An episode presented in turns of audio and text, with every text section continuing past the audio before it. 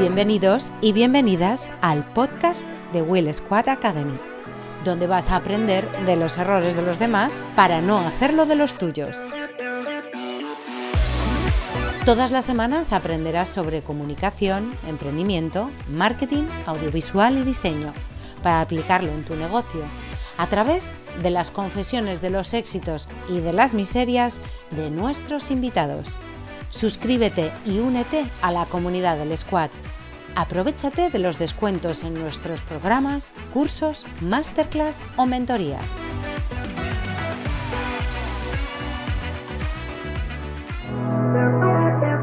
Es muy curioso cómo hay determinadas profesiones que tenemos clara cuál es su función. El médico, el carnicero, el futbolista. Sin embargo, hay muchas profesiones que influyen en nuestro comportamiento todos los días y no sabemos muy bien ni quiénes son ni qué hacen. Y cuando oímos branding, lo metemos en el saco de los guays y no pensamos más. Todo lo que consumimos es a causa de una alteración de nuestra percepción sobre el producto desde la leche hasta los seguros de nuestro hogar. Y la construcción de las marcas pasa y mucho por un diseñador. ¿Y cómo se llega a esto? Pues hoy nos lo viene a contar una crack en el tema que lo peta en Europa.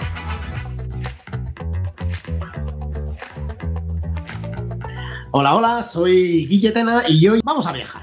Viajamos un poquito, nos vamos al extranjero, nos vamos a Holanda, a Ámsterdam, que ahora Parece que nieva, que hace viento, que hace frío.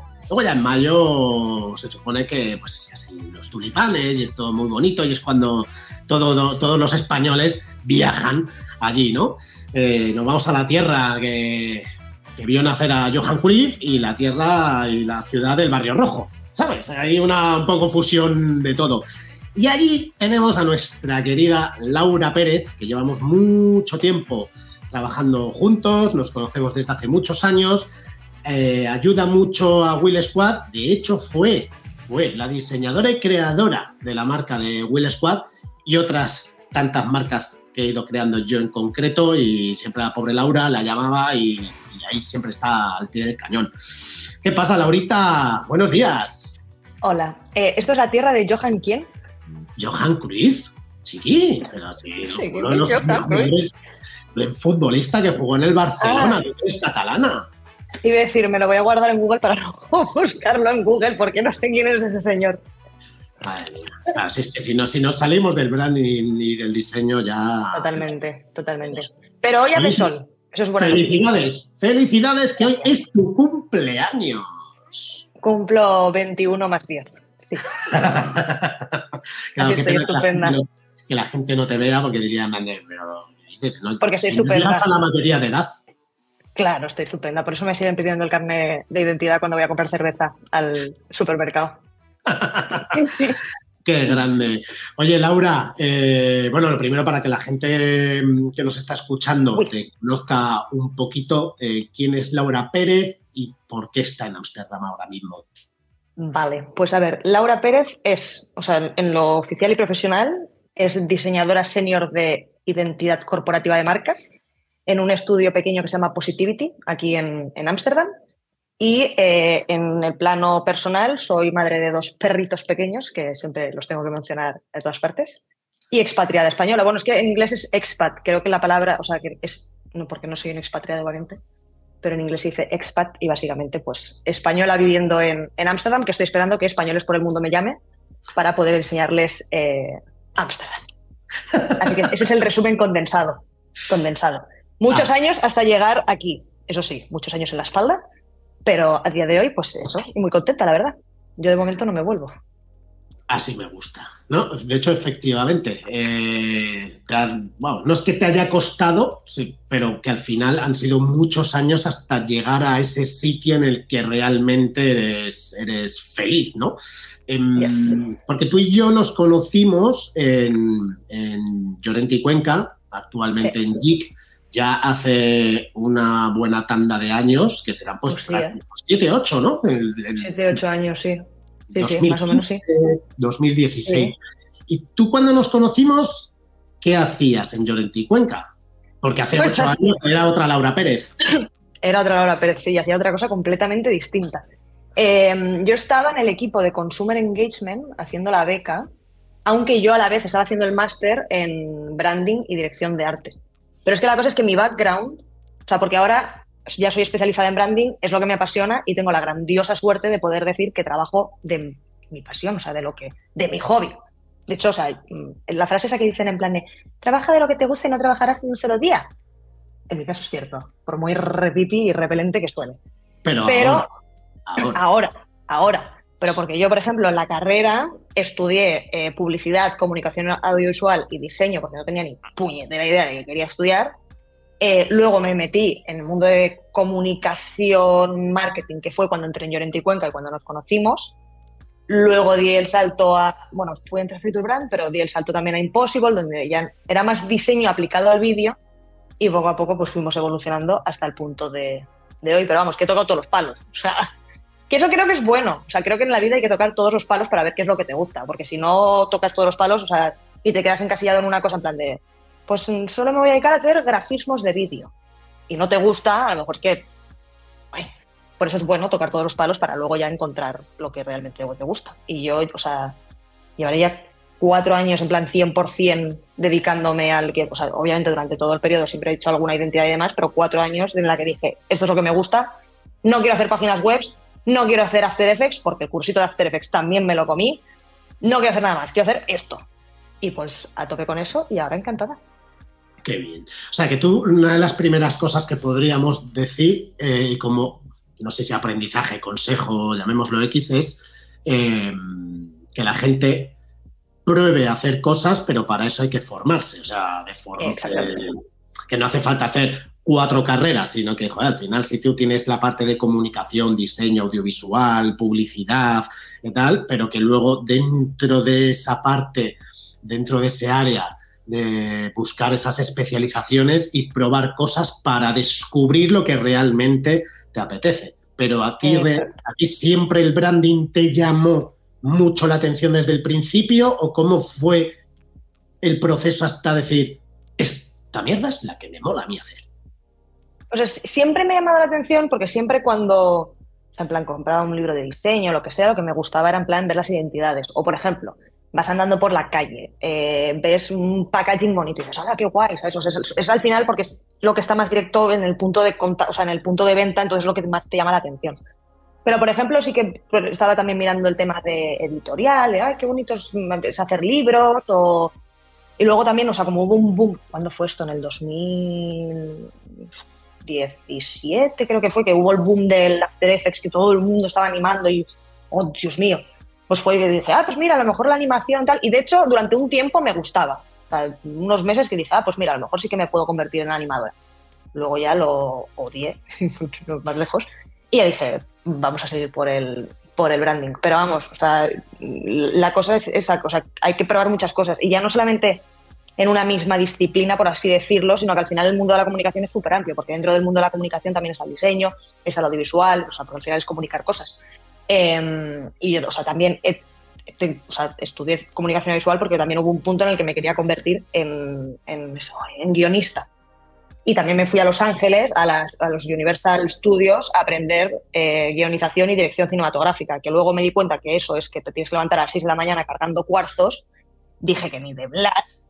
Y luego me fui a, a, o sea, el siguiente año en Estados Unidos me fui a Santa Fe, ahí ya conocí a una profesora, porque esto también es súper importante, en plan, tener mentores a lo largo de tu carrera, ya no solamente en, universidades o FPs o lo que sea, sino también en tu vida profesional, que son al final los que te van guiando un poco. Y yo cuando estuve en Los Ángeles tuve una profesora buenísima de diseño, que fue la, con ella dije, vale, me quiero dedicar al diseño, pero luego tú te acordarás del señor eh, Carlos, de, que trabajó con nosotros, que era un director creativo impresionante y con él ya o sea, me agarré a él en plan de Dios mío, quiero hacer lo mismo que haces tú. Y luego, o sea, ya ha habido muchas más personas a lo largo de mi carrera profesional que me han ayudado porque, por ejemplo, ahora, antes yo creía en el, o sea, pensaba que el branding o el diseño corporativo era solamente diseñar identidades bonitas y ya está. Luego me crucé con otra persona en mi carrera profesional que era una estratega brillante y me, me enseñó que las identidades corporativas sin estrategias, o sea, sin estrategia no tienen sentido. Y ahora es algo que soy súper consciente y que aplico cada vez que creo una nueva identidad es como, vale, pero necesitamos la estrategia. O sea, que también es no sé si me estoy desviando un poco del. no, no, no, no, te estás, te estás explicando.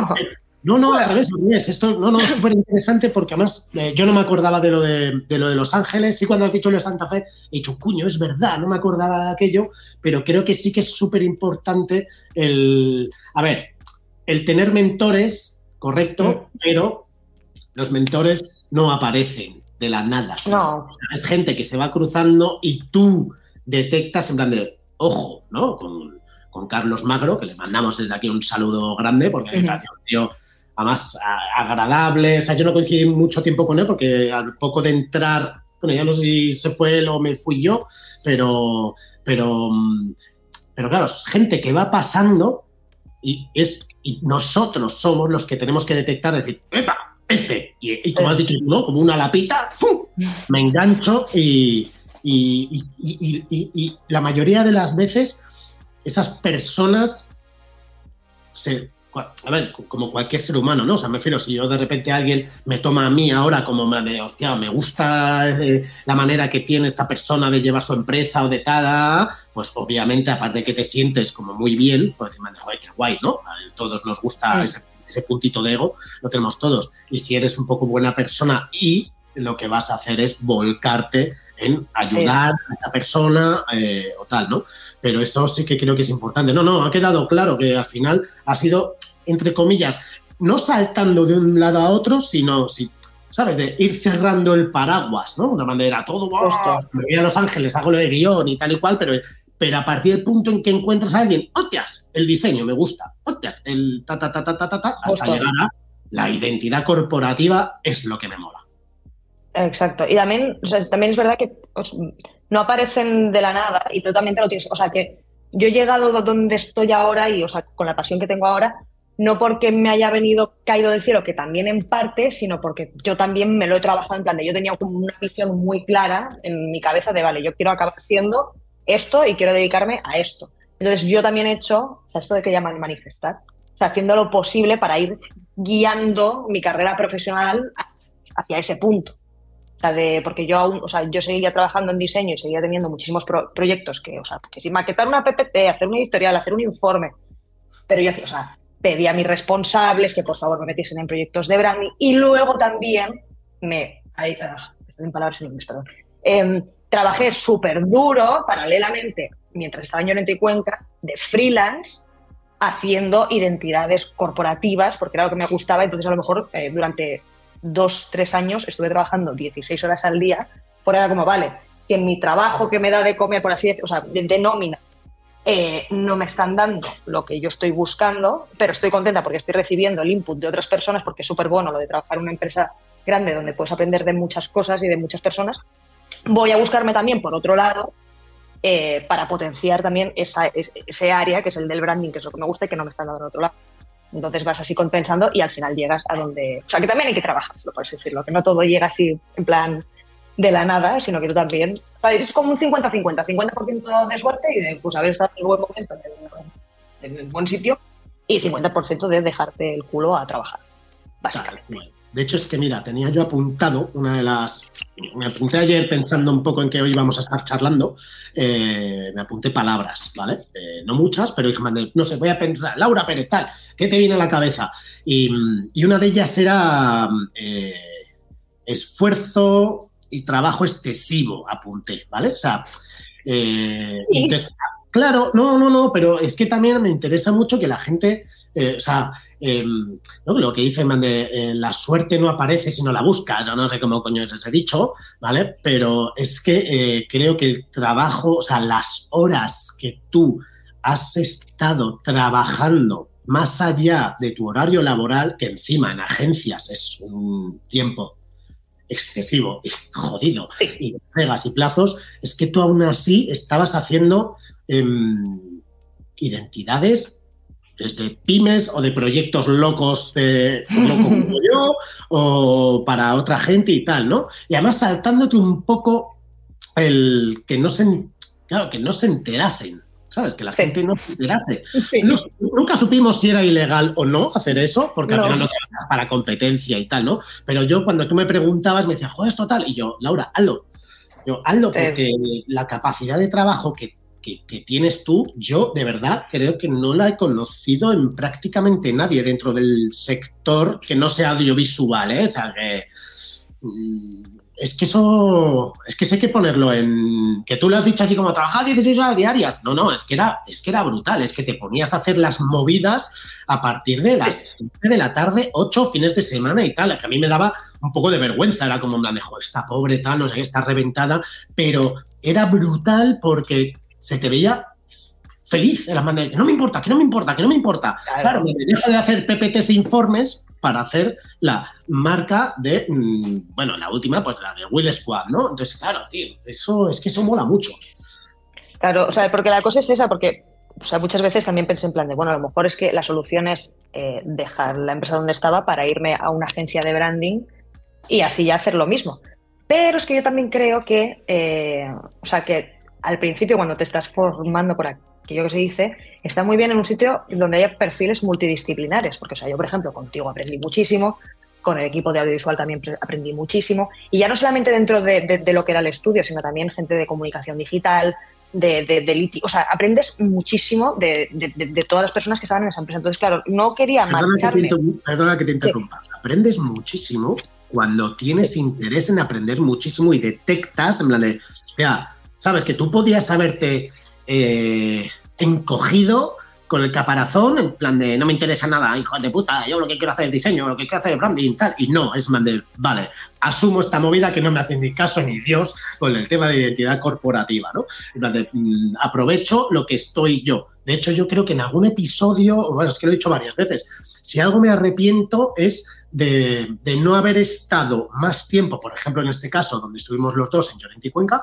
eh, para haber hecho justo eso que dices. Pero, me di cuenta después, dije, joder, tío, podías haber aguantado otros seis meses, ocho o incluso un año y empaparte un poco de todo el personal, porque luego ha habido muchos clientes que han sido esas personas jóvenes que se han ido de la agencia a puestos de responsabilidad en marcas, en la parte de comunicación o marketing, y que me han llamado a mí. Y que de hecho incluso que, coincidíamos a lo mejor en la cocina, o sea, que ni hemos llegado a trabajar juntos, ¿no? Entonces eso yo sí que le diría a todo el mundo en plan de, vale, no hace falta que trabajéis 16, 18, 20 horas como Laura Pérez, o sí, pero si estás en un sitio, en una agencia o en una empresa un poco más grande, empaparte y aprovechar de aprovecharte literalmente de todos los perfiles que tienes a tu alrededor, hasta que aparezca ese mentor, ¿no? Totalmente, totalmente. Y luego también, o sea, es que, pues, o sea, aprender en un sitio, pero luego también tener ese espacio, que es el que tenía yo por las tardes, noches y los fines de semana, para también poner en práctica y decir, venga, voy a hacer cosas loquísimas, que total, el cliente es Guille, que si le pongo aquí una piña con piernas, seguro que me lo compra, y, divertirte con eso. Entonces al final era como, o sea, fueron tres años duros que sí que acuerdo. Al principio era muy divertido, luego ya empezó a pasarme un poco factura, pero ahora, o sea, no sabes lo mucho que agradezco el haber estado esos años en plan con el látigo en la espalda y, dándolo todo, porque ahora, o sea, al final se... O sea, no es el mismo, el progreso que puedes tener en tres años eh, haciendo tus ocho horas laborables y sin, pues, pues, eso, vengo, ficho, hago mis ocho horas, me piro para casa no es el mismo que, en plan, darlo el 150, 200 de ti durante tres años. O sea, porque al final yo siempre digo que esos tres años para mí fueron como seis años de experiencia, no solamente tres. Y ahora veo cosas que hice en aquel periodo que se podrían haber mejorado 25 millones de veces más, porque o sea, por aquel entonces no tenía el perfil que tenía ahora, pero que me ayudaron a llegar ahora. Entonces es como, pues eso. Porque mm, te iba a preguntar. Eh, estoy, estoy, dudando, estoy dudando que preguntarte primero, para que luego no se me olvide la, importante. Eh, pues claro, porque tú, o sea, tu primera beca, tu primer trabajo, tu primer contacto con el mundo laboral profesional es en Llorenti y Cuenca, porque sé que hubo Macán, no sé si estuviste en JIC, te fuiste a Macán y volviste a, a Llorenti y Cuenca. Sí, no, o sea, yo estuve de, beca en una agencia muy, muy pequeñita cuando aún estaba pues casi acabando la ah. carrera, empezando el máster, que se llama Decider, que creo que ya ni siquiera existe, eh, porque fue justo la crisis y demás, se fue a tomar por saco, pero nada, estuve súper poco tiempo. Y luego ya, o sea, digamos que la piedra grande, gorda de experiencia en mi currículum ha sido Llorente y Cuenca, pero porque estuve más años que la Polka. O sea, yo eh, me faltaron seis meses para que colgasen mi foto al lado de la foto de los socios. Porque estuve ahí más años que la con Chimpinchi, vamos, el último año que me acuerdo que, porque fue justo cuando ya estábamos todos teletrabajando por la pandemia, nos hacían eh, reuniones en plan masivas de, pues, de, vamos a juntar a 20 personas para que se conozcan, porque como nadie se conoce, era como, yo llevo seis meses aquí, yo llevo un año, yo llevo tres meses, y era como, bueno, yo llevo seis. Años. Sí, sí, por eso, o sea, que... Pero es la, la, la, la grande. Pero sí, estuve en Macan también, o sea, en Future Brand, que gracias a Dios eh, Ana Folgueira me resucitó y me recogió de Macan para traerme de vuelta a casa. Y eh, llevo, pues mira, justo se cumple un año, porque em, empecé el 1 de, fe de eh, febrero, entré en una agencia también tocha aquí en Ámsterdam y hace cuatro meses me cambié a un estudio de 10 personas porque estaba hasta el moño ya de trabajar con agencias enormes y clientes corporativos grandes. O sea, creo que ya eh, la, la, casilla de clientes corporativos grandes ya la puedo hacer tic. Y ahora estoy ya más con pequeños clientes en plan startups pequeñas y, y cosas más pequeñas, que es algo que también tenía ganas de hacer. Que le puedes poner fuerte. más mimo y más cariño. Qué fuerte. Uy. Sí, sí, sí. Un o sea, roller coaster. O sea, que es un recorrido que, que, que, que flipas, pero qué grande que todo el mundo aspiraría, bueno, incluso tú también, ¿no? Aspirabas a, joder, me apetece hacer identidad corporativa, pero de, joder, empresas que molen, tal y cual, y de repente se mande, vale, como tickmark, eh, voy a... Totalmente. Del mismo, de que me apetezca. De que, claro. Eso Ojo, cuidado, que sirve mucho para el currículum. O sea, que, porque cuando mm. empiezas a sacar currículums, o sea, cuando empecé en el sitio este nuevo donde estoy ahora, que es un estudio muy pequeño, somos 10 personas trabajando, eh, tenemos un cliente corporativo grande. Y en cuanto entré, me metieron en esa cuenta. Y me acuerdo de mi jefe recitándole al cliente, en plan, los clientes con los que yo había trabajado, en plan de, bueno, pues Laura es española, ha trabajado con clientes corporativos como Deloitte, EY, Repsol, eh, Orange, o sea, era como toda la lista de clientes gordos, porque es como que da más tranquilidad clientes corporativos, es algo que, o sea, entonces siempre está bien trabajar con esos clientes tochísimos, que aunque luego digas, bueno, sí, he trabajado para un cliente muy grande, pero el proyecto pues, ha sido, pues al final durante un año hacer PPTs. Pero bueno, el nombre está ahí. ¿Sabes? Que tampoco es en plan la piedra filosofal. No has hecho aquí el reproyectazo del copón, pero bueno, el nombre está ahí. Y ahora, o sea, prefiero mil veces más centrarme en clientes pequeños, pero porque es como que puedes poner más parte de tu alma y también no hay tanta rigidez a la hora de crear puede ser más libre eh, que cuando trabajas con un, que lo entiendo, ¿eh? o sea, entiendo perfectamente como un cliente a nivel global tenga una identidad súper rígida y súper cerrada porque al final estás trabajando en tropechentos países y tu marca se tiene que ver bien en todos los países y se tiene que ver igual y consistente, entonces lo entiendo. Pero prefiero en plan volverme, a, ¿sabes? En plan un poco más loca creando cosas eh, porque lo otro ya lo he hecho, básicamente. Claro, claro. Nada más justo iba a incidir yo en eso, en las grandes marcas, las grandes empresas, eh, pues son muy rígidas. Nosotros trabajamos eh, mucho, mucho para Indra eh, en tema de diseño, tema de vídeo y tal, y, y, yo bromeo, ¿no? Bromeo con, con, los diferentes clientes de dentro de Indra, que al final empezamos con la responsable de comunicación y ahora estamos trabajando para cuatro o cinco departamentos diferentes que no tengo la misma confianza con todos, pero cuando voy cogiendo confianza yo les digo, bueno, ya, el azul amazónico y el cuadradito que entra y sale, ¿no? Y se descojonan y me dicen, sí, y lo correcto. Además yo les digo, eh, que para nosotros es mucho más fácil. Si lo tenéis todo, tenéis un brand center y tal, y ya está. Y aún así, muchas veces dicen, es que, es que, y yo, o sea, me, porque me llevo muy bien con ellos, pero yo entiendo que alguien de diseño eh, creativo, artístico o tal, sea como en plan de, joder, macho. Ojo, cuidado, pero no sabes lo que aprendes con eso. O sea, porque yo ahora, o yo, yo, he estado en el punto ese de decir, madre mía, otra vez trabajar con este cliente, qué coñazo, si es que no se puede hacer nada. Pero aprendes muchas cosas. O sea, primero aprendes a cómo encontrar huecos en las guías, o sea, en las guidelines, para ver dónde puedes estirar un poco el ciclo. Que eso es complicado, eso es un arte, ¿eh? Ojo, cuidado.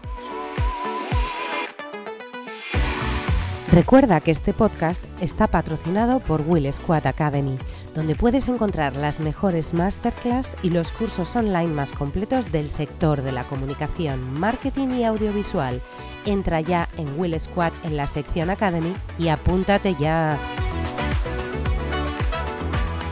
luego también aprendes a cómo una marca se implementa en mogollón de puntos de contacto y en mogollón de países. Eso también, o sea, alguien que no lo ha hecho en la vida, le pones de primeras y no sabe hacer. Al final puede ser un tedio porque no puedes crear, o sea, no puedes ponerle de repente un rosa chicle a Indra porque tienes una paleta corporativa eh, X y ya está, pero aprendes muchísimas cosas también de, esos clientes más corporativos y tochos. Que luego, te, o sea, cuando entras, por ejemplo, eh, hace como tres meses hicimos la identidad para una aplicación móvil, que es súper pequeñita de aquí Holanda, y querían en plan, estaban todos preocupados con el tema de la accesibilidad y demás. Eh, claro, yo, gracias a trabajar con clientes muy grandes, eh, y bueno, y luego también gracias a escuchar a nuestra queridísima Alba, eh, sé todo el tema de la accesibilidad, o sea, de, ay, ahora no me palabra, en plan, los colores, la accesibilidad de colores, la accesibilidad de tipografías. El user eh, experience, básicamente, ¿no? Claro, o sea, cosas de estas que, pues si no sabes porque no has trabajado con un cliente grande o porque no tienes a alguien de UX al lado, te lo pasas por el forro y dices, bueno, pues vamos a poner un rojo y un rojo, que esto queda buenísimo y a mí me da igual que la gente no lo lea en la página web. O sea, que al final también aprendes mucho y lo de buscar huecos y también crear marcas sólidas. O sea, porque al final, aunque sea un cliente muy pequeñito, tú necesitas crear una marca sólida que dure a lo largo de los años. Y si creo que si no has mamado de esas identidades grandes, consolidadas, no sabes luego, en plan, es más difícil aplicarlo a una marca también pequeña. Entonces aprendes muchísimo. Por lo que si hay diseñadores escuchándonos que están hasta el moño de estar trabajando con guidelines, se aprende mucho mucho. Así me gusta. no, no, tío, es que para esto también es este, esta, esta sección de, del podcast de Efecto Wow. Es que precisamente para esto, para que la gente, joder, al final se dé cuenta, o yo qué sé, ¿no? A veces yo pienso, digo, joder, pues en esos momentos que hemos estado todos, eh, de, de que Artura, que tal, que no sé qué, de repente, pues eres diseñador y te cae por el motivo que sea, porque han compartido este episodio, pues de repente, a lo mejor la gente dice, venga, va, voy a plantearme irme, pero mientras esté aquí, hago esto, hago lo otro, me empapo de la gente, tal, disfruto, no, aprovecho todo lo que estoy haciendo y tal para buscarte un futuro un poco más prometedor.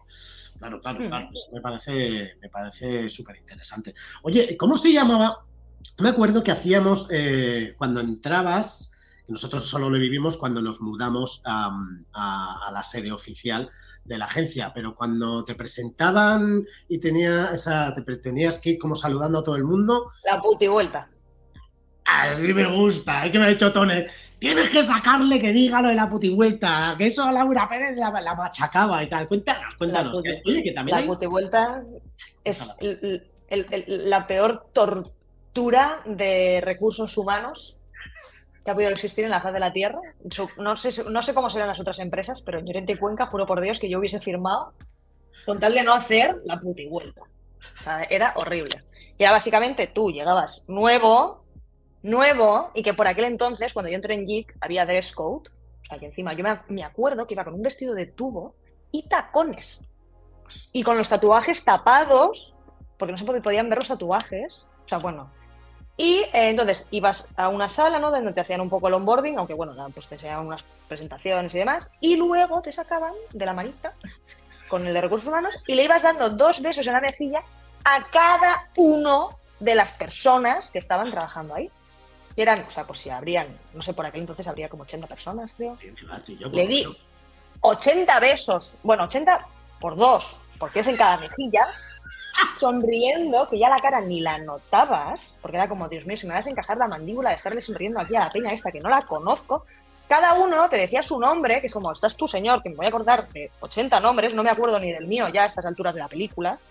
Y eh, cada uno te preguntaba, ¿y a dónde vas? Y tú, a Consumer Engagement. Y lo mejor de todo es que la persona de al lado te lo volvía a preguntar, y era como, hija de tu madre. Se lo he dicho a tu compañero, estabas al lado, lo has escuchado, no me hagas repetirlo.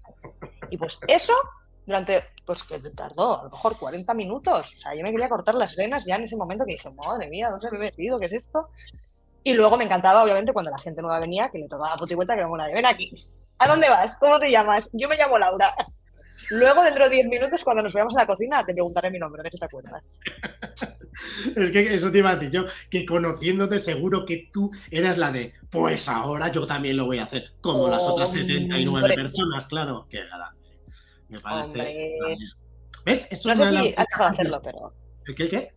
que no, no, sé si han dejado de hacerlo, el tema de las putivueltas. A ver, yo te iba a decir, gracias COVID-19 por aparecer en nuestras vidas, que eso lo habrán tenido que o restringir o tal, y te ya solo saludarás, pues eso, o a tus compañeros o incluso al otro área con el que más trabajas, ¿no? O sea, si eres del estudio, pues a los de consumer o tal. No sé, no tengo ni idea, pero eso, eso a mí me pareció siempre tan espectacular que es que, o sea, era como, joder, qué idea más buena para que la, ¿sabes? Para crear tal, pero qué mal ejecutada, ¿sabes? Esto no, no debe ser así. O sea, no idea, idea buena para la cabeza de recursos humanos. No, pero no, me refiero, puede entrar alguien nuevo, pues oye, pues para que veas, tal, no sé qué, que la gente, que maja es y tal, pero mal ejecutada. En plan, en serio tienes que dar dos besos a cada una de las personas que hay en esa oficina. Me hubiese parecido mucho más efectivo que el día que yo entré en Llorente y Cuenca, en vez de hacerme la puta y vuelta, me enseñasen dónde leches estaba el baño. Porque me tiré una semana, una semana, sin saber dónde estaba el baño y sin poder hacer pis. Una semana. Y cuando yo preguntaba, la gente me decía, está ahí. Me, señalaban, en plan, sí, está ahí en ese pasillo. Y como todo es tan corporativo, la puñetera puerta no está señalada y yo no era capaz de abrir la puerta. Hasta que tuve que coger a... no sabías ni que había una puerta. Que no, por eso, eso es lo más importante. Menos besos y más puerta del baño.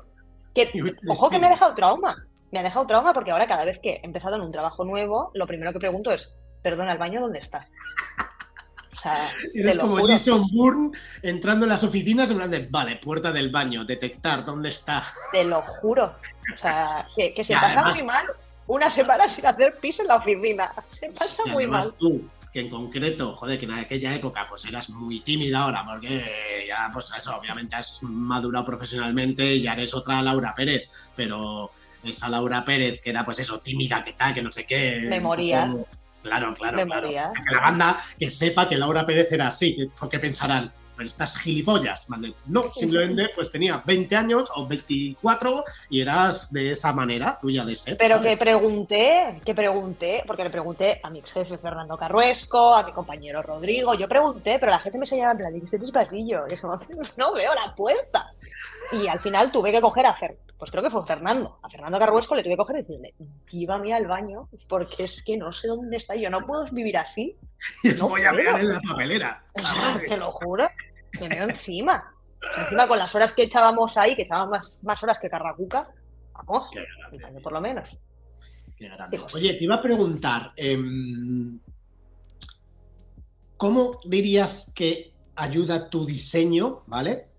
En general, ¿eh? O sea, si quieres pensando más en el diseño de identidad corporativa o abarcando un poco más diseño más, más general, a vender un producto o un servicio de una marca o de un cliente? O sea, ¿en qué cosas? Lo veo desde dos puntos de vista. A modo práctico, pues mira, ayuda en esto, en esto, en esto, y a modo también tuyo personal, ¿no? De, crecimiento personal. Vale. Em, sí. El diseño es súper importante. Eso, y creo que en España cada vez se están dando más cuenta. Aquí en Holanda todo está diseñado, absolutamente todo. O sea, tú te vas por la calle y todos los rótulos de los bares. Eh, vas al supermercado, todos los packaging. Eh, o sea, todo es diseño. Aquí ya lo, tienen muy, muy metido. Cuando hablas de que todo está diseñado, es que todo está diseñado bien.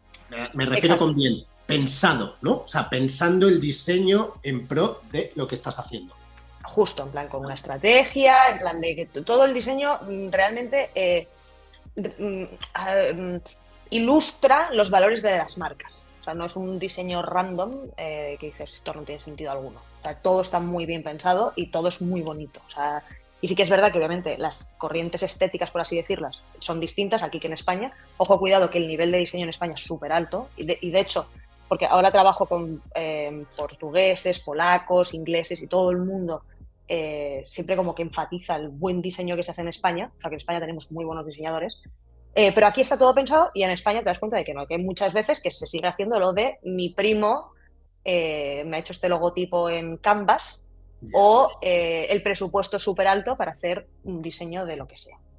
Entonces, el diseño al final es súper importante porque es lo que te va a desmarcar, por así decirlo, de tus competidores. O sea, tú cuando te vas al supermercado, el ojo, o sea, estoy hablando mucho en packaging porque ahora estamos trabajando mucho con packaging, pero también se puede aplicar en... no, y se entiende, así la gente lo entiende perfectamente. Hmm. Cuando tú vas al lineal, hay algunas marcas que están por encima, o sea, que se ven más fácilmente que las otras. Y, al, hay, un libro súper bueno que se llama Beauty, que es por, por lo, lo, escribió Jessica Walsh, que habla de cómo también las personas, ya por algo que tenemos en el cerebro, o sea, nos atraen más algunos colores, algunas formas, etcétera, etcétera. Y al final nos atrae más la belleza. O sea, el ser humano también está muy relacionado con todo el tema de la belleza y demás. Que aquí la gente puede decir, ya, pero para gustos colores. Sí, pero hay unas formas armónicas que ya las tenemos metidas en las cabezas. Es decir, la percepción que tiene un círculo no es lo mismo que un cuadrado. Y la gente le suele gustar más porque es más, da más gustito al ojo las formas circulares que las cuadradas. Entonces, todas estas cosas, todo este conocimiento de diseño, lo que suelen tener los diseñadores, eh, cuando lo cogen con la estrategia de la marca, porque obviamente una marca tiene que tener una estrategia, tiene que tener un propósito, valores, etcétera, etcétera, todo eso se mezcla y se junta para poder crear un diseño que sea más atrayente al público. Entonces, lo que va a hacer es que tu marca sobresalga por encima de las otras y que también exprese eh, todo lo que tú eres como marca. O sea, porque al final, el diseño por diseño, como siempre digo, por más bonito que sea, si no está expresando tu, tu posicionamiento, no sirve de mucho. Entonces ayuda para eso, pero ya no solamente eso, también ayuda a vender, por ejemplo, una PPT, un PowerPoint. Em, imagínate que tienes un cliente que al final es B2B, que eso no lo va a ver ningún cliente, o sea, no va a ver el, público de la calle porque es B2B. Eh, imagínate que tú tienes una empresa de motores, por así decirlo, y tienes que ir con tu PPT porque al final vas a vender puerta a puerta. No es lo mismo crear una PPT que esté todo ahí enchufado, que nadie lo entiende, a algo que sea súper fácil de leer, que tenga sus espacios en blanco, como su estructura, que esté todo equilibrado, porque va a ser mucho más sencillo. Y la gente se va a quedar con esa PPT bonita, que era como, ¿sabes? Que cuando tú la ponías era como, ¡ah, qué guay, qué bonito! Oh, pues esto que bien diseñado. Que eh, lo he hecho en eh, Paint en cinco minutos y lo he enchufado todo ahí, que no sé, es que ni se lee lo que está poniendo. Entonces, al final sí que es algo que pone en valor eh, ya no solamente lo que tú vayas a vender, sino las cosas que tú quieras vender. Y esto se aplica a todas, en plan, los puntos de contacto de diseño que se puede hacer. Porque, por ejemplo, eh, hace poco, o sea, porque tengo una prima que tiene 17 años que está mirando ahora universidades e hicieron en IFEMA, quiero recordar, lo que hacen todos los años del puesto de las universidades. Aula, ¿no? ¿Qué pasa? Creo que es aula, sí. No, sé cómo se llama, pero bueno, es donde van todas las universidades a venderse, por así decirlo. ¿Qué pasa? Que la chavala vino con una bolsa llena de, de, cosas de universidades privadas.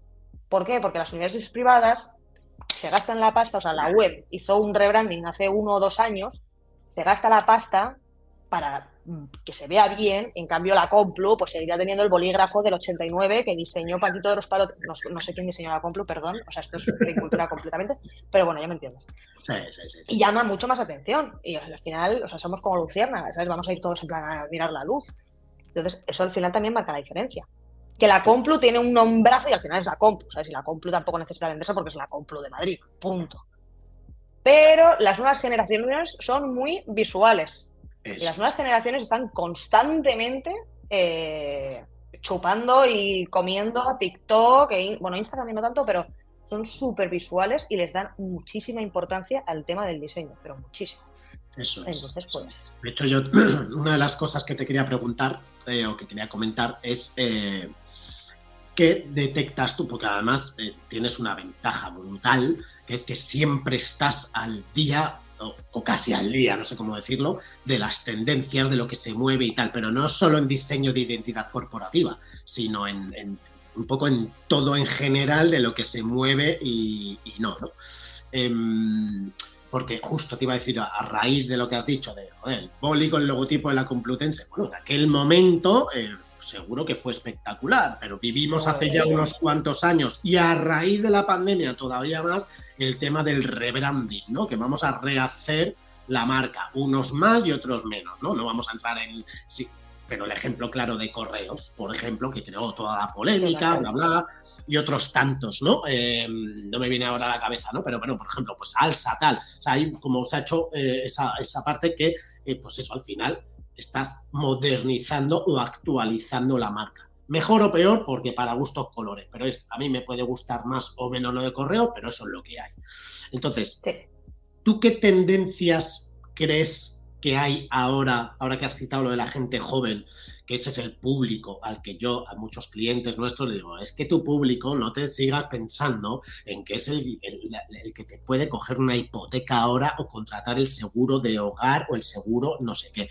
Es que hay que ir tirando hacia esa gente joven para tenemos la oportunidad entre redes sociales, webs, vídeos y tal, de ir metiendo tu marca de poquito a poquito, a poquito a poquito, en la gente joven, ¿no? Entonces, ¿qué tendencias crees que hay de diseño, de marca, de identidad corporativa ahora mismo pensando en los jóvenes? Mira, un ejemplo claro de rebranding ligado a la generación Z es el rebranding que sacó hace unos meses Tous. Tous ah. se estaba quedando en, nada, o sea, la gente ya no compraba losito, y menos aún la gente joven.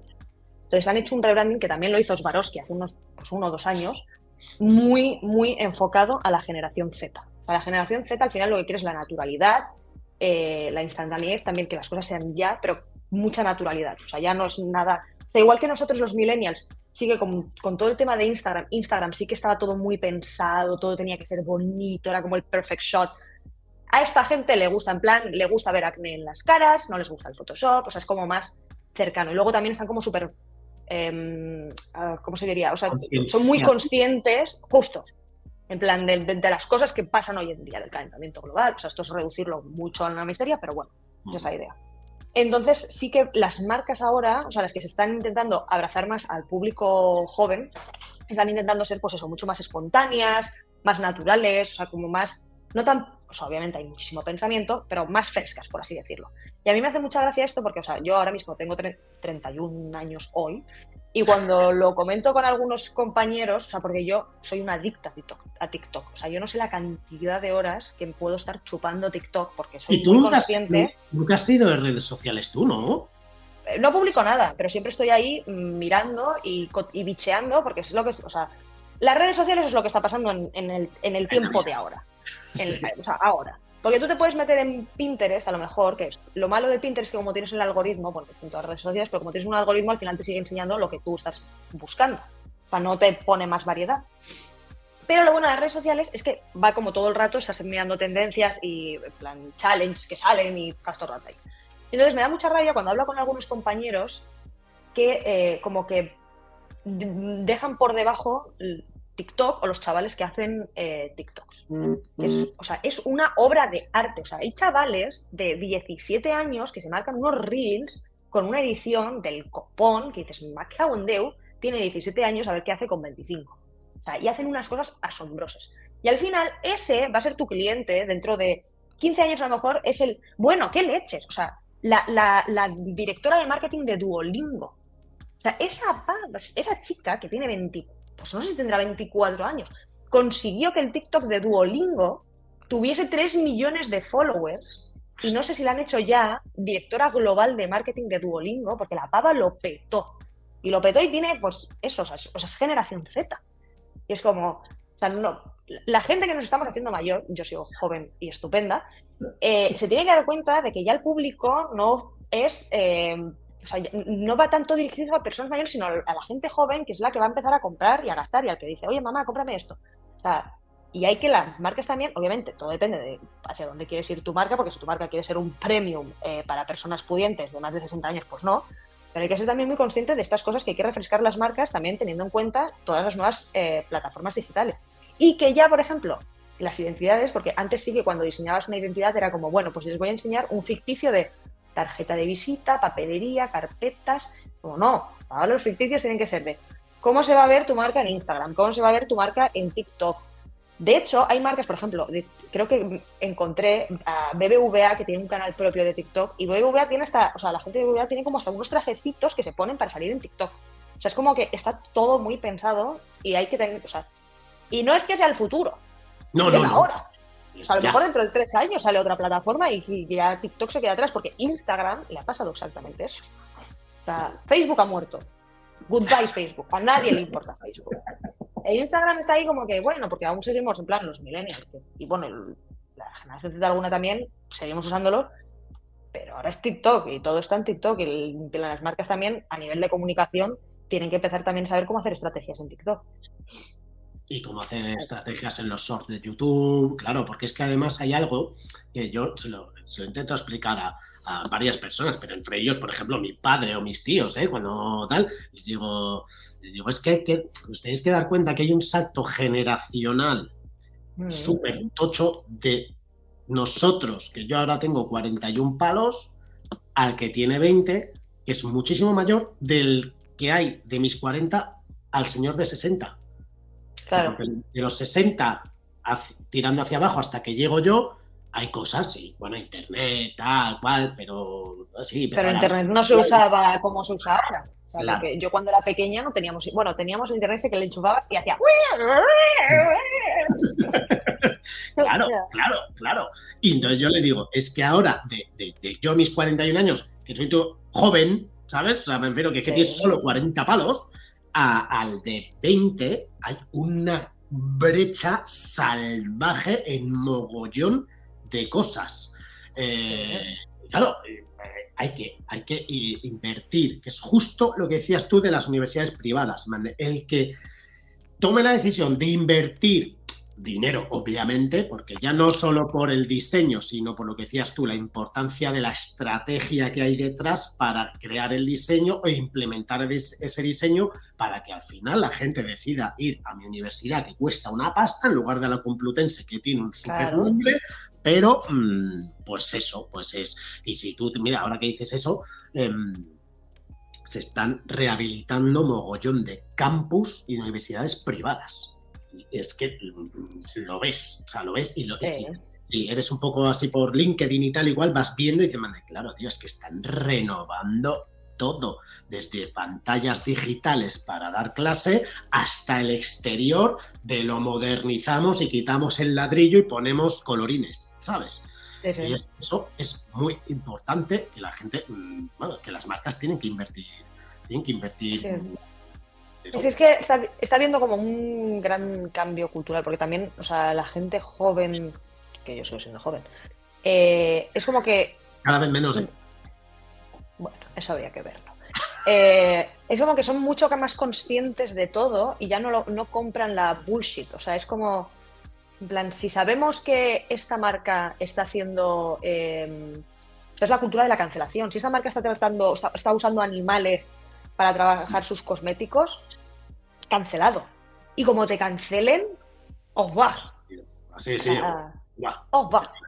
O sea, porque eso es lo que, de hecho, en Estados Unidos ha habido como una super polémica, porque hay una marca de cosméticos que se llama Morphe, que era como la competencia de Sephora en Estados Unidos, y estos estaban como muy apoyados en dos influencers de la beauty community, que creo que eran James, James, ay, no me acuerdo el apellido, pero James algo y Jeffree Star, hubo una polémica, estos dos señores se fueron y la marca se ha ido como de algarete, también tiene que ver por la cultura de cancelación. Entonces, por eso, o sea, que al final tienen mucho poder porque tienen el... O sea, que antes, a lo mejor hace 40 años, bueno, 40 no, pero 30, no tenías dónde quejarte porque no había redes sociales, pero ahora la peña eh, tiene el teléfono a mano que como hay algo que no le guste, que empiezan a subir en plan reviews, eh, vídeos quejándose, no sé qué, y oh, y antes solo tenías la 1 y la 2 en televisión. Y de repente aparecieron otros cuatro canales. Y de repente ahora hay otros 100 canales. Y además las plataformas tal. Entonces, más allá de que, que, estoy de acuerdo contigo, antes no había sitio donde quejarse, es que antes había muy poco donde elegir. Entonces ahora pueden elegir y pueden opinar y se pueden quejar o valorarte bien. O sea, hay un riesgo eh, altísimo ahora mismo eh, de no hacer bien las cosas. Y hay mucha gente que me dice, joder, es que los jóvenes de ahora, y hay muchas cosas que comparto y les digo, ya, pero es que los jóvenes de ahora están empezando a exigir cosas súper útiles, que es, ah, que tú lo que estás haciendo es usar animales para no sé qué, ah, que tú de repente se te ha ocurrido que, tus plásticos van al océano, pues no sabía yo el concepto de cancelación, de ala, fuera, porque hay otra marca de ropa que justo al revés, que está cogiendo plásticos de los océanos para hacer sombreros. Y no necesito un sombrero, pero me voy a comprar tu ropa. Y eso me parece que es que, los jóvenes ahora tienen un poder de decisión que nosotros eh, no teníamos. Es que, eh, es que es así, es que es así. Me parece, me parece brutal. Entonces hay que hacerles caso, obviamente. Oye, te iba a preguntar, em, para no alargarnos mucho más, cinco cosas, pueden ser tres, pero cinco cosas de las que te arrepientes haber tenido que hacer para clientes. No hace falta ni que digas ni dónde fue ni para qué cliente. Pero esas cosas que de repente, o sea, que te quedabas ciega y que casi cerrabas los ojos en plan de voy a hacer esta mierda porque el cliente la quiere. Bueno, la, primera y que creo que le ha pasado a todo el diseñador es lo de hacer el logotipo más grande. Esa es la, la, más que creo que a todos os ha pasado. El logotipo más grande. Qué bueno, vale, bien, bueno. Luego también me acuerdo que una vez me pidieron que les mandase un logotipo en Word, que esa ya dije, ¿what? pero bueno, eso se explica. Pero hubo una, que es la más visible y pública, porque la vieron muchos miles de personas en Madrid, es que hubo una época, bueno, no voy a decir clientes ni nombres, pero la gente que estuvo involucrada sabe perfectamente de qué estoy hablando. Em, yo no sé, a ver, a ver si lo adivino yo. Eh, ahora ya creo que están muy de moda y que se ponen todos los años estas meninas gigantes en Madrid. Ah, es verdad, es verdad. Estás tú súper contenta con haber hecho aquello. Yo estaba súper contenta. Me dieron la oportunidad de diseñar una de esas meninas que encima iba a estar en Calla. O sea, y yo hice un diseño de la menina que me encantaba, me reciclaba en plan, ¡buah! Esto además pega con el concepto de la campaña, qué guay. ¿Qué pasa? Que cuando trabajas con una compañía muy grande de cliente, hay mucha gente que te da feedback y todo el mundo tiene algo que comentar. Bueno, pues a pobrecita mía la manosearon tanto que quedó una cosa que a mí, o sea, yo la veía y decía, madre mía. Y me acuerdo que eh, fui una vez solo a verla callado que la vi me morí de la vergüenza, en plan de. porque además estaba mi nombre en la placa. Estaba el nombre de la compañía y mi nombre. Que yo se lo agradecí muchísimo, en plan de gracias por tal, pero. Ay, menos mal que Laura Pérez, hay como millones en España, entonces bien. Pero la fui a ver una vez y desde entonces ya cada vez, porque además yo vivía en Lavapiés, eh, cada vez que tenía que ir a la FNAC o a Callao o a lo que sea, no iba por Callao. O sea, iba por otro lado para no tener que verla. Porque era, o sea, pero ¿por qué? Lo que no acabo de entender es, o sea, ¿qué, te hicieron hacer que, O sea, muchos cambios de no nos gusta, o sea, porque la menina se tenía un concepto, pero le íbamos a poner un espejo en la cara para que la gente, o sea, iba como con un peldañito enfrente de la menina y un espejo para que la gente se pudiese subir encima del espejo y verse reflejada en la cara de la menina, e iba a tener el pelo de color blanco, e iba a tener un vestido en plan como una de las meninas de verdad acabó, bueno, o sea, no voy a decir el color porque todo, el mundo sabe la marca que es, pero eh, acabó en plan, eh, el espejo ese que iba a tener en la cara le pusieron, o sea, fue toda de color horrible. ah, o sea, que ellos mismos destrozaron lo que viene siendo tu diseño. Exactamente. O sea, y luego también creo que era por cosas de producción, de no podemos hacer esto, o no sé qué, que es como de, bueno, pues esto hubiese, hubiese sido bueno, saber los aspectos técnicos de producción antes de diseñarla para poder diseñarla acorde. Pero esa fue, fue corta. la gente busque campaña Meninas Madrid y que, que vea cosas. bueno, bueno. ¿Alguna más? No quiero meterme, no me no, no, ¿Alguna más? No, o sea, a ver, la cosa es que he tenido la suerte y he madurado suficientemente profesionalmente como para poder defender mucho y he, he, aprendido una muy buena lección, que es que nunca presentes al cliente nada de lo que no estés 100% seguro, porque si presentas dos diseños, uno de ellos estás 100% seguro y el otro no está seguro, van a ir a por el que no está seguro. Sé, vamos, firmo aquí de que eso es real. Entonces, nunca presentes al cliente nada de lo que no estés súper seguro en plan en los dos casos. Entonces, gracias a Dios, como ya he aprendido esta cosa en mi vida, porque o he, presentado clientes mm, mierdas que he hecho yo mm, a him y siempre han escogido eso, eh, desde entonces ya es como eso. Y luego también he aprendido, obviamente, a defender mucho mis ideas y a porque al final tiene mucho que ver la comunicación, en plan, cómo le vendas tú las movidas al cliente y cómo y saber decir no. Entonces, gracias a Dios, ya no me pasa tanto eso de estar arrepentido de algo que haya hecho con cliente. Pero sí. Pulgar arriba. no, pero de eso, de eso se aprende. Me vienen los recuerdos a, aquella primera presentación que hiciste, lo recordamos muchas veces porque. ¡Madre mía! sí, sí, Yo sigo recordándolo. Eso fue, ¿Tú le has borrado eso? No, a mí me flipa, porque, porque ahora, joder, hablando contigo en, hoy, y bueno, y cuando hablamos habitualmente y tal, joder, claro, es que yo en ese momento, es que era la pre-Laura. Lo recuerdo, ¿eh? Lo recuerdo. Y lo mal que lo pasé, lo recuerdo también. Y se lo comento a mucha gente, en plan, cuando tengo juniors, eh, que porque soy muy fan de dejar que los juniors también presenten al cliente, porque al final tienes que hacer callo, porque eh, es como tienes que hacerlo. Siempre recuerdo esa anécdota que puedes contar si quieres. Que es que, además, eh, que eso es lo que hicieron contigo, o sea, me refiero. Sí, no sí. es, no es lo que ¿El qué, qué? No, que madre mía, lo que hicieron. No, pero claro, o sea, al final Noé te dio la oportunidad de decir, joder, te lo has currado tú, haz la presentación tú, ¿no? Entonces nos fuimos a Deloitte a presentarles eh, una idea. Pues yo sé que luego era parte de grafismo del vídeo, o sea, no me acuerdo, no sé si era lo del vídeo de Navidad, bueno, había algo, pero bueno, el caso es que llegar a Deloitte allí con tres personas y tal, y entonces, de hecho, es que estábamos Noé, tú y yo, y tengo ese recuerdo de que tú lo habías currado todo, tal, no sé qué, joder, pues que era como en plan, coño, no sé, mi cabeza siempre ha sido, joder, pues si lo ha hecho ella, pues lo presenta ella y lo contará mejor Sí. que nadie. Y me acuerdo ese momento de que te temblaban tanto los dedos que no te Sí. daba para pasar, darle al cursor de abajo para pasar la diapositiva. Y recuerdo ese momento que elegantemente Noé fue como, te aparto el dedito del cursor, ya me encargo yo de pasar las diapositivas porque es que el tembleque no te da para dar a una puta No. No, no, no, lo pasé tan mal. Pero me acuerdo de estar sudando, todo el cuerpo temblándome.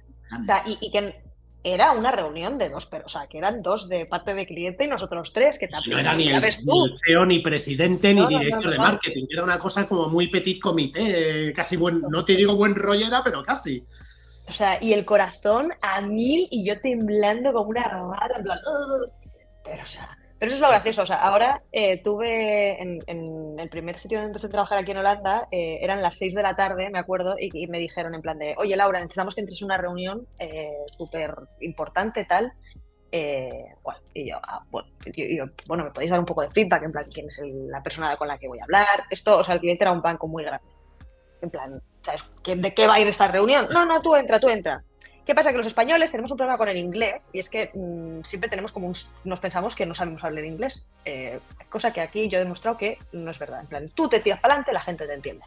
Bueno, pues eran las 6 de la tarde, yo mi inglés eh, al principio por la mañana va muy bien, luego a las 6 de la tarde no va tan bien, eh, mi inglés no iba muy bien y yo entré a una reunión con este señor en el cual le empiezo a contar una película que ni yo me estaba enterando de lo que me estaba contando en inglés y el señor, sí, sí, Laura, todo perfecto, perfecto, venga, sí, muy bien. va". Cerramos la reunión a las 7 de la tarde y les digo, ¿con quién leches he estado yo reunida? Porque yo este señor no sé quién es. Me dijeron, bueno, es el CEO de este banco.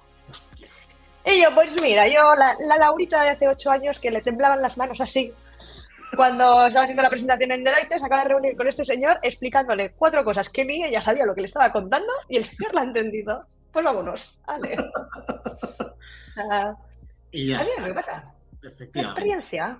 La experiencia, el, los años, el- la- el miedo y la vergüenza. tal Es eso, el miedo y la vergüenza. Pero hay que ponerse en esa situación y mola mucho que eso tú lo hagas ahora con los juniors, ¿vale? No, no, pues esto vamos a hacerlo y tal, o sea, me refiero. Y, y es que me parece que es, que es lo que hay que hacer con la gente junior, darles la oportunidad, no tirarles a la piscina a ver si aprenden a nadar, ¿no? Como esa cosa que se hacía antes, sino de, oye, no, te doy la oportunidad de hacerlo y aunque no te apetezca y tal, tienes que empezar a coger callo y cuanto antes, pues mejor para todos, obviamente. Sí, claro. Claro, claro, claro. Oye, em, pues pa- para última cosita que sí que me interesa, para que la gente eh, tenga, ¿vale? Eh, cinco sitios, tres, cuatro, donde mirar referencias, ¿no? O sea, me refiero, tú donde si tienes que mirar algo para inspirarte o para tal, eh, ¿qué, qué sitios dirías? Entiendo que más allá de las redes sociales, ¿vale? Habla más de tema de diseño. Es, Porque eso te iba a decir. O sea, antes sí que me compraba muchísimos libros de diseño, porque hay una página web que se llama Victionary, que venden como muchísimos libros de diseño, en plan de tipografías, layout, diseño nórdico, y siempre estaba gastándome el dinero en libros. ¿Qué pasa? Que ese libro, me lo- que me compré en 2015, pues hoy ya está eh, outdated, hoy ya no, ya no está. Entonces, eh, dices redes sociales, pero eh, no sé esa cantidad de ideas y referencias que cojo a través de TikTok. En plan, en TikTok hay mucha mierda buena. TikTok e Instagram. Y luego, obviamente, los básicos, que es en plan de, pues te vas a ver qué hacen las grandes empresas de branding, pues un Interbrand, un Safron, Suma también hacen cosas muy chulas. Eh, y luego, obviamente, pues a través de LinkedIn vas conociendo a muchísimos directores creativos de estudios, agencias y demás, y pues ya vas cotillando. Pero la más grande es TikTok. ¿Y TikTok qué es buscas en TikTok? O sea, me refiero, un tío como yo, ahora mismo, de 40 palos, que mm, entra en TikTok, que lo tengo, ¿eh? a mí me, mola, eh, ¿cómo buscas? ¿Qué buscas? La cosa es que eh, al final yo ahora ya tengo mi algoritmo como súper ad hoc, porque llevo ya años usando TikTok. Pero sí que, por ejemplo, eh, si me entero de que, pues por ejemplo, cuando hizo el BBVA el rebranding, que ahora ya es distinto porque... Pero si hubiese hecho el BBVA el rebranding ahora, yo me hubiese metido para ver si han hecho un sistema ilustrativo, por ejemplo, porque entiendo que están usando TikTok porque han hecho el rebranding y pues han hecho un sistema ilustrativo. Entonces, pues me dedico a cotillar. Pero luego si pones en plan eh, diseño, pues también te salen, y ya no solamente nuevos diseños, sino también trucos en plan para diseñar cosas, o sea, es como... Pues O sea, que lo buscas por términos, ¿no? Por, claro, y a partir de ahí ya vas seleccionando al personal. Justo, o por marcas propias. Luego también, por ejemplo, hay un mogollón de influencers dentro de TikTok e Instagram que, por ejemplo, pues me enteré de que eh, Swarovski sacaba el rebranding porque sigo unos influencers que estaban haciendo una campaña junto a Swarovski. Entonces dije, ostras, han hecho un nuevo tal. Y pues ya me fui a indagar cuál era el, el rebranding que habían hecho. Pero es básicamente eso, redes sociales, Pinterest y Behance. Es que tampoco tiene mucho misterio, porque lo malo es que de las cosas físicas, ojo, cuidado, que hay cosas que también vuelven. Entonces, por ejemplo, cuando vivía en Madrid, me encantaba irme al rastro a comprar las, las revistas de los años 60. Porque a nivel tipográfico mola todo. Y he usado muchísimas cosas de tipografías en plan que he visto en revistas de los años 60, 50 no, pero 60, 70, las he usado ahora. O sea, que al final también es un poco ver hacia dónde está la tendencia y qué está volviendo, porque bueno, ya sabes que los 2000, bueno, ya estamos en 2010, están volviendo. Eh, entonces hay cosas de hace 50 años que te pueden servir ahora es un poco ir con los ojos muy abiertos por la calle e ir mirando, ¿sabes? Y decir, hola, mira qué chulo eso, mira qué guay aquello. Y ir con el móvil, o sea, tengo una cantidad de fotos de cosas random que hago en plan, vi en el escaparate que tenían como un cubo de diseño de interiores, súper guay. Pues foto. ¿Que me va a servir para algo en el futuro? Pues seguramente, pero ahí está. Oh, no, pero ahí lo tienes. Justo, cuando lo vi pensé en algo en plan de, hola, mira qué guay esto, pues, pues, pues ahí está. Eso es, eso es, eso es. Qué guay. Oye, pues yo creo que hemos hecho un repasito ahí muy guapete, ¿no? Muy interesante. De, de una hora. Puedo estar hablando 40 minutos más que hace falta. No, de, hecho, de, hecho, yo creo que lo que podremos hacer es em, hacer algún otro episodio en el futuro, a corto y medio plazo, si a la gente le mola y tal, y, a lo mejor eh, incluso hacer pues que, mm, esté a lo mejor también eh, Laura Evia o alguien que a ti te venga a la mente y hacemos ahí con un poquillo de, debate o de incluso analizar un poco más de cosas más, más concretas o tal, ¿sabes? Puede ser, puede ser interesante. Hacemos una charla de queridas. Me parece muy, muy, muy perfecto. Sí, sí, sí, sí, sí. Oye, ¿se te ha quedado algo en el tintero que quieras decir antes de que cerremos? No, o sea, mi única de esto, o sea, el resumen de esta hora de yo dando la chapa, es básicamente que eh, es muy bonito aprender y que al final se consiguen cosas aprendiendo y siendo un poco espabilado de mente. O sea, es que, si eres una seta con 22 años, no vas a. O sea, y tu futuro en la mente es ser alguien en plan súper alto en la pirámide, por así decirlo, lo que sea, no se consigue. O sea, hay que ser muy abierto de mente e ir muy... De hecho, hay algo que me arrepiento en mi vida y es no haberme puesto a trabajar antes, en plan con 20 años, 21, porque de hecho tengo una compañera de trabajo ahora que tiene 22 años y es una fenómena, o sea, es una crack y tiene 22 años. Y es como, a veces me arrepiento de precisamente eso, no haber empezado antes, porque ahora podría estar mucho más lejos. Pero hay que ser despierto de miras y de mente, o como se diga. No, y con los Resumen. los bien abiertos, como, como has dicho, ¿sabes? Qué guay. Qué guay. Laurita, pues nada, que disfrute usted del el día de su cumpleaños, que sigue siendo una vieja joven, maravillosa. Estoy estupenda, estupenda. y además, pues mira, yo me alegro que estés ahí feliz en, Holanda, en Ámsterdam, disfrutando, trabajando en lo que te apetece y disfrutando tus viernes de no vacaciones, de oh. cuatro días europea, que eso es una maravilla del Señor. Eso es lo mejor que ha podido pasarle a la sociedad y es trabajar solamente cuatro días a la semana. Bueno, a la sociedad no, a la una. Eso la sociedad no lo tiene implementado. Eso voy a ver si, voy a ver si, mira, los de Good Rebels creo que lo han empezado a aplicar y de hecho, bueno, tengo una buena relación, porque tampoco es que sea súper cercana, pero con, con, uno de los, de los socios y cuando veo LinkedIn digo, voy a preguntarles a ver cómo lo hacen, no deja de ser una agencia y tal, ¿no? Entonces, oye, ¿cómo lo hacéis de tal manera que a ver si nosotros, eh, a mí me encantaría poder aplicarlo, ¿sabes? Entonces, bueno, por preguntar a ver cómo cojones lo hace la People. Es lo mejor del mundo y ojalá las empresas empezasen a hacer solo jornada de cuatro días. Porque se trabaja lo mismo, es mucho más. Yo ya no caliento silla, que me acuerdo que antes cuando trabajaba cinco días a la semana que calentaba silla que daba gusto. No caliento silla y tengo tres días para mí que luego el lunes voy con más ganas a la oficina. O sea, es lo mejor. Yo no vuelvo a la jornada de cinco días, no vuelvo. pues mira, ya sabemos de una que se queda en Holanda. Exactamente. Qué grande. Bueno, Laura, oye, de verdad, mil millones de gracias por haberte ofrecido a, a, este ratito a gustos. Espero que a todos los que nos estén oyendo, pues hayan disfrutado, aprendido, sacado algún aprendizaje o consejillo o lo que sea, y con eso yo creo que nos damos muy por satisfechos y muy contentos. ¿Te parece? Sí, y a ver si conseguimos que españoles por el mundo vengan a... Voy a mandar un par de WhatsApps a ver qué se puede hacer con eso. Muy bien, muy bien. bueno, un besazo grande y en breves nos volvemos a, ver para buscar ahí otro huequecito para hacer otro episodio. Muy bien, gracias.